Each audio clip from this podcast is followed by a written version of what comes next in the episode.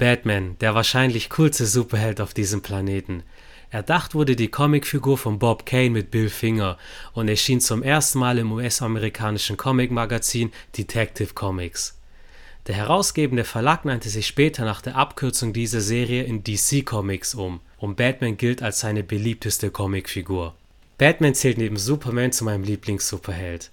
Und weil meine Kollegen Louis und Luca mindestens genauso große Batman-Fans sind wie ich, haben wir uns hier im Podcast zusammengefunden und reden heute über den dunklen Ritter. Und um ganz genau zu sein, über die Kinoauftritte und seine Interpretation der verschiedenen Schauspieler. Wir fangen bei Michael Keaton an, der Batman zum ersten Mal in Tim Burtons Batman verkörperte, gehen über zu den legendären Christian Bale aus der Dark Knight Trilogie und schließen mit seiner aktuellsten Inkarnation, geschauspielert von Robert Pattinson. Und vielleicht schauen wir mit einem zwinkernden Auge in die 60er Jahre zu Adam West. Louis, du und ich haben ja vor einiger Zeit den Batman Rewatch gemacht, in dem wir wirklich bei dem Batman-Film aus dem Jahr 1989 angefangen haben. Regisseur war Tim Burton und geschauspielert wurde der Batman hier von Michael Keaton. Keaton war anfangs als Comedian bekannt und als er bestätigt wurde, Batman zu verkörpern, war es eine sehr umstrittene Sache, weil die Leute dachten, so, hm, Batman ist eine düstere Figur, warum soll ein Comedian ihn spielen? Aber was viele nicht wissen, Comedy gilt als eines der schwersten Schauspielgenres. Und wer Comedy kann, kann in der Regel alles spielen. Erst beim Rewatch ist mir aufgefallen, was für ein facettenreicher Charakter der Michael Keaton Batman ist. Wir sehen natürlich den Batman, den dunklen Ritter in seinem ultra geilen Kostüm, das meiner Meinung nach sehr gut gealtert ist, das man immer noch anschauen kann. Also ich würde mir sofort eine Actionfigur davon irgendwo ins Regal stellen aber gleichzeitig bekommen wir auch einen Einblick in sein Gefühlsleben, das auch nonverbal vermittelt wird. Beispielsweise sehen wir, wie er die Rosen in die Gasse hinlegt, in der seine Eltern erschossen werden. Wir sehen keine Origin Story von ihm, sondern alles wird im Subtext kommuniziert. Und wenn er Bruce Wayne spielt, dann ist er wirklich ein ruhiger, reservierter und schüchterner Charakter. Mir kommt der Michael Keaton Batman auch immer ein bisschen vor wie der amerikanische James Bond. Er ist sehr charismatisch, kann viel mit Mimik und Gestik kommunizieren und ist, wie eben erwähnt, ein sehr ruhiger Batman. Meiner Meinung nach steht auch in einem leichten Kontrast zu der Welt, die Tim Burton uns zeigt. Weil das Gotham, das er uns zeigt, hat eine sehr eigene Charakteristik. Es sieht aus wie wirklich aus einem Comic entsprungen. Überall hast du die Statuen, an den Gebäuden sind Gargoyles versehen wenn ich die Tim Burton Batman-Filme anschaue, habe ich das Gefühl, ich bin wirklich in Gotham, als ob ich ein Comicbuch aufschlage. Und dagegen wirkt der Michael Keaton Bruce Wayne sehr realistisch, sehr geerdet. Ich habe eben erwähnt, dass wir seine Origin Story nicht zu sehen bekommen. Welche Hintergrundgeschichte wir aber im Film sehen, ist die vom Joker, gespielt vom großartigen Jack Nicholson. Die Verbindung, die beide zueinander haben, im Film wird etabliert, dass der Jack Nicholson Joker Bruce Waynes Eltern erschossen hat und somit quasi Batman erschaffen hat, seinen größten Feind. Ich habe sein Kostüm erwähnt, das ikonisch ist und mindestens genauso ikonisch ist das Batmobil, das wir in dem Film sehen und der Batwing. Beides natürlich perfekte Spielzeuge und das Batmobil in dem Film, das ist einfach für mich das Batmobil. Also wenn ich an Batmans Wagen denke, an sein Auto, da muss ich wirklich immer daran denken. Natürlich passend unterlegt vom großartigen Soundtrack von Danny Elfman meiner Meinung nach der beste Batman-Soundtrack überhaupt. In der Animated Series haben wir ja im Grunde den gleichen Soundtrack oder einen sehr ähnlichen. Michael Keaton ist da sehr reserviert, sehr ruhig. Der Joker hingegen ist sehr schrill. Der Danny Elfman Soundtrack weicht nur in den Momenten, wenn der Joker mit seiner Gang rumläuft, die mit einer Boombox Musik machen und dann Popmusik läuft. Sogar Prince und so weiter. Im zweiten Teil Batman Returns, also Batmans Rückkehr, hatte Tim Burton komplett kreative Freiheit das merkt man auch. Man hat weniger Popmusik, alles ist nochmal düsterer, der Pinguin ist nochmal verrückter. Aber ich denke, über die Batman-Schurken können wir nochmal drei eigene Podcasts machen. Deswegen konzentrieren wir uns auf die Batman-Schauspieler. Louis, wir haben zusammen Batman aus dem Jahr 1989 und Batmans Rückkehr angeguckt. Wie hast du das empfunden? Ja, hi. Äh, erstmal cool, dass ich nochmal hier sein darf. Wir waren natürlich gespannt, wie quasi so ein alter Film gealtert ist, 1989. Ich hatte den eigentlich als Kind sehr gut in Erinnerung. Sowohl Batman von 89 als auch Batman Returns von 1992. Und wie du es eigentlich richtig gesagt hattest, es gab davor schon ein paar Serien, wo Batman quasi eher so seine Gegner nur verprügelt hat, wo das Ganze nicht großartig ernst genommen worden ist. Und Michael Keaton hier in dem Batman von 89, genau wie du gesagt hast, wirkt als wirkt wie ein sehr erwachsener, charismatischer Batman, der den Tod seiner Eltern nicht verarbeitet hat und im Konflikt mit seiner Rolle ist und genauso wie du sagst, also dieses Gotham City in beiden Teilen von Burton gefällt mir sehr, sehr gut. Das ist einfach, ich glaube, das war fast alles an einem Filmset, wo das äh, gebaut worden ist. Mich hat es stellenweise richtig an Steampunk erinnert oder so eine Science-Fiction-Form von einer dystopischen Stadt wie bei Metropolis aus 1927. Da ist offensichtlich auch eine Inspiration her für dieses Gotham. Und dann aber doch dieser bodenständige, geerdete, nachdenkliche Batman. Das ist einfach ein schöner Kontrast. Ich finde, dass der Film sehr, sehr gut gealtert ist. Also wir hatten sehr viel Spaß, als wir den nochmal geguckt haben. Jack Nicholson als Joker ist auch ein super Kontrahent. Hier ist es ein bisschen so, dass wir die Origin Story von Jack Nicholson sehen. Und zwar wie in einigen Comics fällt er in ein Säurebad und wird so zu dem, was er letztendlich ist. Und es ist ein bisschen ein neuer Ansatz und es unterscheidet den Film auch von anderen ähm, wir sehen in einem Flashback, dass der Joker Bruce Waynes Eltern getötet hat und quasi nicht wie in anderen Filmen suggeriert wird, der Joker ein Resultat aus Batmans Schaffen ist. Also es ist quasi umgedreht. Und äh, ja, weil du den Soundtrack erwähnt hast, also ist eigentlich auch mein Lieblings-Batman-Soundtrack. Das war am Anfang ein bisschen wischiwaschi, also Tim Burton wollte Danny Elfman als Komponist haben hat ihm als Inspiration dann auch so eine Comicbook-Miniserie gegeben, The Dark Knight Returns hieß das. Und äh, Elfman hatte am Anfang auch Respekt, weil er als Kind nie Batman gelesen hatte. Der war eher auf der anderen Seite unterwegs mit Marvel-Comics wie Spider-Man oder Fantastic Four letztendlich ist dieses Batman-Theme aber dann absolut ikonisch geworden und für viele ein, ein Wiedererkennungswert und auch Basis für viele weitere Batman-Projekte. Das taucht auch in Videospielen wie Arkham Knight auf oder dann auch wieder im 2017er Justice League, wo Danny Elfman dann wieder die Musik komponiert hat. Auf jeden Fall finde ich, dass der Film super gealtert ist. Wir haben hier viele Practical Effects. Die Handlung ist gut nachvollziehbar. Wir haben einen super Bösewicht. Das ist zwar eine typische Jack Nicholson-Rolle, wie wir ihn kennen, mit diesem verrückten Lachen, mit diesem Overacting wie bei Shining, diesem verrückten Humor, dass er quasi beim Töten lustig ist oder Spaß hat. Aber alles in allem hat mir der Film gut gefallen. Alles in allem gefällt mir Michael Keaton als dieser charismatische Batman sehr, sehr gut. Und ich finde die Fortsetzung mit Batman Returns von 92 fast noch ein bisschen besser, weil der einfach noch diese schöne Weihnachtsstimmung damit reinbringt. Also mhm. das ist eigentlich so mein Lieblings-Weihnachts-Batman. Und der Batman Returns ist ja dann auch noch mal etwas düsterer. Also ich würde sagen, in Batman von 89 sind schon viele Witze dabei, viel Humor und so weiter. Und ich würde sagen, Batman Returns ist dann schon ein ziemlich erwachsener Film und nicht mehr wirklich ein Kinderfilm. Richtig, richtig. Wenn ihr Batman aus dem Jahr 1989 anschaut, dann werdet ihr sehen, dass Harvey Dent eingeführt wurde. Gespielt vom großartigen Billy D. Williams, den wir als Lando Calrissian aus, den Star Wars-Filmen kennen. Außerdem haben wir in dem Film Vicky Vale, die Reporterin, die Blondine, mit der Batman ein bisschen anbandelt. Beide waren in der Fortsetzung nicht dabei, weil Tim Burton einfach gesagt hat, dass er keine Lust mehr auf diese Charaktere hat und lieber neue Charaktere und Schurken erforschen möchte, wo er dann den Pinguin und Catwoman mehr Raum gegeben hat. Und man merkt, Batman ist eine reagierende Kraft. Die agierenden Kräfte sind Catwoman und der Pinguin.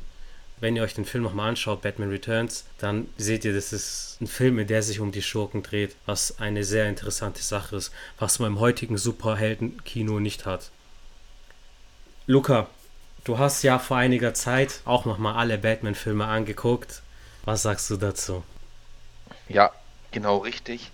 Ähm, also wenn ich jetzt zurückdenke an, ich sag mal, die Batman-Filme oder jetzt auch die Burton-Filme, also ich glaube, dass die auf jeden Fall für damals, für die Zeit, weil die kamen ja, glaube ich, als die damals rauskamen, niemand von uns konnte die damals wirklich live sehen, haben sie es auf jeden Fall vieles oder die Filmlandschaft verändert durch das Auftreten von damals oder auch, ich sag mal, auch dann danach Comicfilme oder auch allgemein die Comic quasi ähm, Welt sehr stark beeinflusst. Mit einem Beispiel zu mir, wenn man sich zum Beispiel so eine Chronik anschaut und eine Übersicht der Batmobile, wie die aussehen. Erst mit Burton waren die Batmobile so stilisiert, dass es so stylisch ist, dass ein richtiges Batmobil für ihn selber gebaut wurde. In den Comics schon. Wenn man die Comics davor ansieht, das war immer ein fertiges Auto, das er modifiziert hat. Und erst mit dem Burton-Film danach, also durch die animierte Serie und auch die Comics, die danach kamen und so weiter, hatte er quasi dann wirklich schon dieses extra für ihn aufgebaute, wie auch immer. Das ist mir, wie gesagt, äh, mal aufgefallen und zum Beispiel auch, habe ich das wirklich auch heute früh nochmal kurz recherchiert, bevor ich einen Mist mache und habe auch ein Bild gefunden bei Google, wo es zeigt Batmobile aus den 60er, 70er, 80er, 90er Jahren. Das sind auch 80er Jahre, waren das wirklich nochmal ganz normale Sportautos. Und da gibt es auch äh, ähm, eine Story, äh, wo einer der Robins quasi Batman ihn quasi kennenlernt oder quasi mit in Kontakt nimmt. Jason Todd, weil er mhm. halt vom mhm. normalen Batmobil die, ja, die Reifen genau. demontiert. Das ist eine bekannte Story in dem Sinne, wo er irgendwie von so einem Lotus oder Lamborghini ähnlichen Auto. Also das ist mir irgendwie so quasi, was, was ich damit verbinde. Auch interessant, weil du vorhin den Billy D. Williams erwähnt hast als Harvey Dent, der auch eine kleine Rolle in dem Film hatte. Es war mal geplant, ich habe es irgendwo gehört, da er wollte auch Robin mit einführen und Robin hätte, also Tim Burton wollte Robin einführen im ersten Film und einer der Wayans-Brüder hätte ihn spielen sollen. Ich glaube, Damien Wayans, ich glaube, der Älteste, der hätte Robin spielen mhm, sollen. Interessant. Was ich auf jeden Fall recherchiert habe, dass er in dem zweiten Teil dann keine Lust mehr auf Robin hatte. Tim Burton ist natürlich ein genialer und auch exzentrischer Filmemacher. Was er heute gut befindet, kann in zwei, drei Jahren natürlich komplett anders aussehen. Was mich noch interessieren würde, was sagt ihr denn zum, zum Batman-Outfit? Also, wir haben es ja jetzt gerade schon alle gesagt, es ist so, erinnert schon stark an so einen Actionfigur-Stil, wie du gesagt hast, Luca, das Batmobil, das war halt einfach auch super, um daraus Spielzeuge zu machen. Ich fand es eigentlich total gut. Ich finde auch dieses klassische Batman-Kostüm top. Und ich habe auch noch mal ein bisschen geguckt, an was es mich so am ehesten erinnert. Und tatsächlich ist es so in die Richtung wie bei dem Comic A Death in the Family, dass es ein sehr klassisches Batman-Kostüm ist, eben dieses gelbe Batman-Logo, dieses ovale, ähm, alles sehr schlicht. Dieses dunkel. leuchtende. Ja, ja, würde mich interessieren, was ihr so dazu sagt. Ja, stimmt. Oder was mir auch dazu einfällt, dass er auch diesen Punkt von quasi, ich habe eine Rüstung, die stark verdeutlicht hat, dass es wirklich eine Rüstung ist, quasi mit kugelsicheren Platten oder wie auch immer. Wo es davor, glaube ich, oft gedacht wurde, dass es einfach nur Spandex ist, dass es sich überzieht. Das ist wirklich mehr so quasi, ich habe halt wirklich so ein eine Schutzrüstung oder quasi. Ich glaube, das hat das auch stark zementiert, finde ich. Vor allem, du merkst, dass es eine Rüstung ist, auch in dem Punkt, dass er seinen Nacken nicht bewegen kann. Der muss wirklich sein ganzes Kreuz von links nach rechts bewegen, wenn er schaut. Ja, das ist, das ist glaube ich, irgendwie für, ich sag mal, die frühen Superheldenfilme, wo einfach alles irgendwie aus einem Stück Gummi gegossen wurde und für die damaligen Möglichkeiten es nicht anders möglich war. Natürlich, natürlich. Ja, Luca, du hast gerade eben erwähnt, dass das Design des Batmobils das Batmobil-Design in den Comics beeinflusst hat. Wenn ihr euch mal Batman-Comics in den 90ern anschaut, oder lasst es Anfang der Nullerjahre sein, sein Kostüm ähnelt stark dem aus dem Tim Burton Batman-Film. Also natürlich ist, sind die Comics sind die Grundlage, das ist das Vorbild, aber die Filme können die Comics auch beeinflussen, weil da einfach ein Regisseur nochmal seine eigene Kreativität, seine stilistischen Mittel auslädt und mal andere Wege probiert und es wirklich zu einem schönen Ergebnis führen kann. Ich habe noch einen kleinen Fun Fact zum Jack Nicholson Joker aus dem Film. Es gibt die Szene, in der er im Museum randaliert und die Kunstwerke kaputt macht. Er macht jedes Kunstwerk kaputt, außer eines. Und zwar wenn der Joker zusammen mit seiner Gang im Kunstmuseum randaliert, sieht man das Gemälde Figure with Meat des Malers Francis Bacon aus dem Jahr 1954. Auf der Leinwand ist ein verfremdetes Bild des Papstes Innozenz X. zu sehen, der neben zwei rohen Kuhhälften sitzt. Also was wirklich aussieht wie ein böser Papst, der in einer Metzgerei sitzt, übertrieben ausgedrückt. Und dem Joker gefällt das mobile Gemälde so gut, dass es von seinem Vandalismus verschont. Du merkst damals schon, wie viel Liebe zum Detail in diesen zwei Filmen gesteckt hat. Aber was ich mich gerade frage, wisst ihr das zufällig? Weil Tim Burton ist ja bekannt dafür, dass er wirklich oft immer die gleichen Schauspieler mhm. verwendet. Wieso damals zum Beispiel kein, kein Johnny Depp vorkam oder wenigstens eine Cameo dazu hatte? Mhm. Weil, weil, er und Johnny waren ja wirklich immer, ja, hatten, in, hatte, kamen in so vielen gemeinsamen Filmen vor.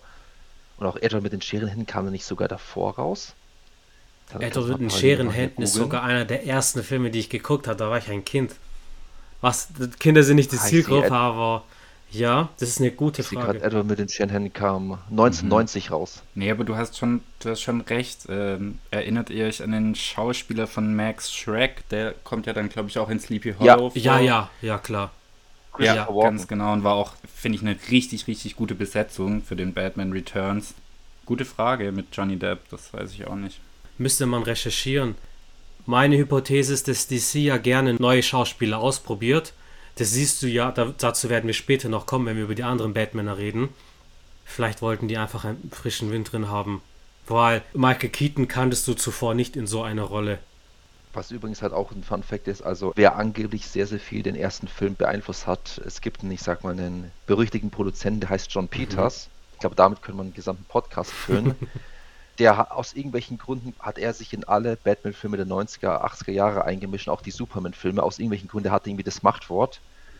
Und der war auch stark hinter einem Superman-Film, in dem Nicolas Cage hätte mitge Ja. ähm, mitgespielt, der gecancelt wurde. Und habe neulich einen Artikel gelesen über John Peters und wie viel Einfluss er auf den Batman 89 hatte. Und das zum Beispiel irgendwie das Ende mit dem Glockenturm und mit dem Joker und so weiter, das ist irgendwie alles seine Idee, wo er das quasi haben wollte, dass dieses Set aufgebaut wird mit diesem riesen Glockenturm und so weiter, dass der es unbedingt haben wollte, dass er quasi da die Macht über Burton hat. Also angeblich.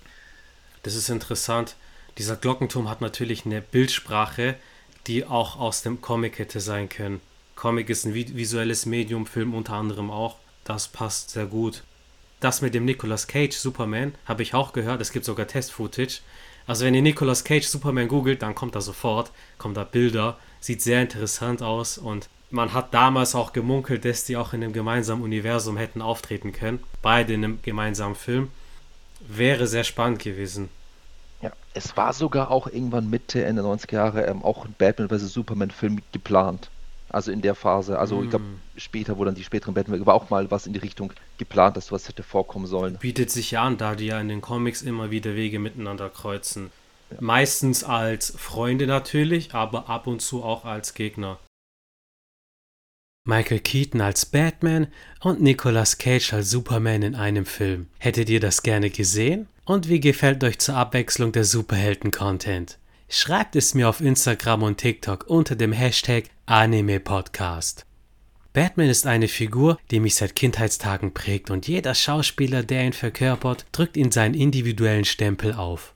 Deshalb habe ich es mir zur Aufgabe gemacht, einen ultimativen Podcast über den dunklen Rächer zu machen. In den nächsten Folgen werden wir über jeden einzelnen Batman sprechen.